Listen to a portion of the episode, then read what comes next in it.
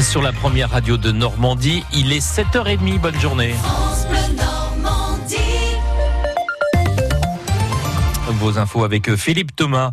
Les députés ont donné leur aval cette nuit pour le retour aux 90 km heure. Près de 10 mois après le passage aux 80 km heure sur 400 000 km de route, le Premier ministre fait marche arrière sur sa mesure. Les députés autorisent les départements à bientôt relever la vitesse sur leur route secondaire, Victoria Coussa, et ça devrait coûter cher. Euh, oui, c'est sûr. En juillet dernier, changer 20 000 panneaux 90 km heure avait coûté entre 6 et 12 millions d'euros. Rebelote donc selon le choix des départements et des coûts en plus pour le contribuable. C'est le coût humain que craint de son côté la Ligue contre la violence routière de voir bondir le nombre d'accidents après une chute record l'an dernier avec 189 morts de moins par rapport à 2017. Alors quand les départements pourront-ils faire ce choix? Pas avant cet été normalement, car il faut d'abord voter la loi d'orientation sur les mobilités prévu à ce moment-là avec euh, l'amendement de la République en marche. Ensuite, il faudra étudier les risques sur chaque tronçon car le Premier ministre fixe une condition que des mesures de sécurité soient prises à chaque changement. Victoria Coussa, l'anesthésiste de Besançon, est-il un empoisonneur en série? Frédéric Péchier est mis en examen pour 17 nouveaux cas d'empoisonnement. Il a été laissé libre à l'issue de sa garde à vue sous contrôle judiciaire cette nuit. Quatre ans de prison ferme requis contre Patrick Balkany, quatre ans dont deux avec sursis pour son épouse Isabelle dans le volet fiscal de ce dossier. Le tribunal rendra son jugement en septembre, mais ce n'est pas fini puisque le procès pour blanchiment et corruption débutera lundi pour l'élu de Levallois. Va-t-on vers le déremboursement de l'homéopathie? La haute autorité de santé recommande de ne plus rembourser ces granules à l'efficacité controversée. Une position qui avait été énoncée par la ministre de la Santé il y a plusieurs mois face à la montée de la polémique entre pro et anti-homéopathie, Solène Lehen. Aujourd'hui, seule une partie des médicaments homéopathiques sont remboursés par l'assurance maladie à hauteur de 30%. C'est cela que la Haute Autorité de Santé recommande de ne plus rembourser du tout. Elle estime que ces granulés, dilués à de nombreuses reprises, offrent un service médical rendu insuffisant, insuffisant pour justifier que la solidarité nationale les prenne en charge. Aujourd'hui, les remboursements d'homéopathie pèsent 130 millions d'euros par an. C'est 150 fois moins que les remboursements de médicaments dits classiques. C'est une tribune de 124 médecins opposés à l'homéopathie qui avait relancé le débat l'an dernier. Ils estimaient que leurs confrères homéopathes étaient des charlatans. La ministre de la Santé avait alors demandé son avis à la haute autorité de santé et annoncé qu'elle se rangerait à cet avis. Avis donc pour le moment temporaire car les laboratoires homéopathiques dont Boiron, le leader mondial du secteur, ont désormais un délai de 10 à 45 jours pour répondre ou demander une audition.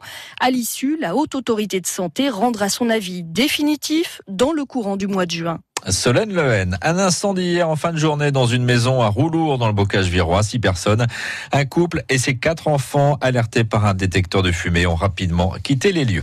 Comme pour le 70e anniversaire du débarquement, une zone de circulation régulée va être mise en place dans le Calvados le 6 juin. Il faudra apposer un badge de 121 communes dans une zone qui va de Ouistreham au département de la Manche. Le plan et les explications à retrouver sur francebleu.fr. Et demain, en lien avec le mouvement des Gilets Gilets jaunes.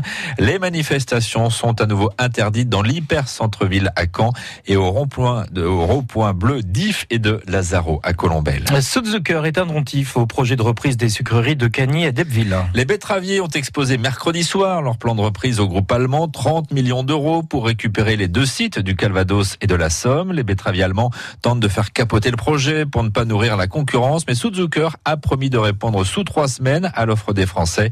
Résultat de la longue réunion qui a eu lieu avant-hier soir. Frank Sander, le président de la Confédération des betteraviers. On a eu trois heures de discussion.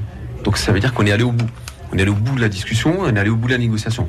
Donc j'aimerais dire, la balle, elle est à l'heure actuelle dans leur camp.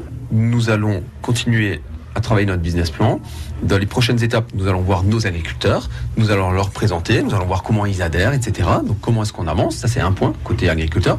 Mais en parallèle, bien entendu, que toute la pression politique, syndicale doit continuer à être exercée. Et puis, on attend beaucoup de notre gouvernement qui pourrait également nous faciliter l'ouverture à une offre de reprise, puisqu'aujourd'hui, vous savez tous que le groupe contourne la loi en laissant cinq personnes sur chaque site pour éviter toute possibilité de reprise. Donc voilà comment on a prévu d'avancer dans les prochains jours. Mais oui, pour l'instant, la porte n'est pas entièrement fermée. Mais ne soyons pas naïfs, c'est un dossier qui est très compliqué et qui n'est pas gagné. Les betteraviers ont une réunion aujourd'hui avec l'ambassadeur d'Allemagne à Paris.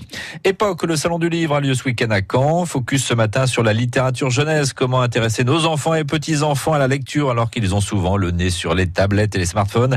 Question posée à Elise Pitette de la librairie Cheval et Crayon à Caen, spécialiste de la lecture pour enfants.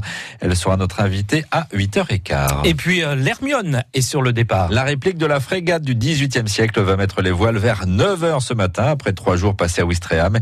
Il y a les chanceux qui ont pu monter à bord et pour les autres, ils ont pu se plonger dans l'ambiance du 18e siècle en visitant un village d'époque installé quai Charcot face à l'Hermione. Le reportage d'Emeline Vin. Au pied de l'Hermione, on croise des visiteurs, appareils photo à la main, des bénévoles, gros badge rouge autour du cou, et des personnages avec des tenues d'un autre temps, comme Kylian, joueur de chiffres. J'ai déjà une première veste bleue avec de la liserée rouge et blanche. En dessous, j'en ai un deuxième rouge avec encore la même liserée, un pantalon rouge et des guêtres blanches avec des boutons noirs et des chaussures noires. C'est la tenue des compagnies franches, c'est l'ancêtre des fusiliers marins. Ses camarades les tambours déambulent eux aussi dans l'allée. Sur le quai, Gilles, veste à jabot et chapeau tricorne discute avec des dames. Sur chaque étape du bateau, son association Rochefort en Histoire plante le décor 18e siècle selon des rôles bien définis. Alors moi je suis le marquis de Ranreuil. Vous connaissez, non? Nicolas Le Floch. Toutes les femmes font des costumes. On a un atelier et, euh, nous, euh, bah, on fait tout, le bricolage. Tout le bricolage, c'est-à-dire la construction de la forge, de la cordonnerie. Le déjeuner aussi est d'époque. Au choix, saucisse lentilles ou tartine auvergnate. Pour Philippe, l'illusion est réussie. Mais je suis euh, Lafayette. Dans ma tête, je suis Lafayette. Je connais la, la Haute-Loire, pays de Lafayette. C'est émouvant, c'est euh, et puis ça fait rêver quoi. C'est le bonheur. Promesse tenue alors pour le village qui s'est baptisé La Belle Journée. L'Hermione qui part laisse la place à un autre événement nautique avec l'ouverture à 11h à Caen du village de la Normandie Channel Race. Les bateaux prendront le départ de la course dimanche. En football, l'attaquant Canenzo Crivelli, forfait la semaine passée, devrait pouvoir tenir sa place demain à Lyon, au contraire de Malek Suspendu, et sans doute de Baïsama Sanko, touché aux adducteurs. La dernière journée de National également ce soir, match sans enjeu pour Avranches qui se déplace à Dunkerque. Et puis les débuts de l'avant-dernière journée de Pro B, le CBC qui ne jouera que demain à Orléans, peut être relégué dès ce soir si Aix-Maurienne s'impose face à Denain.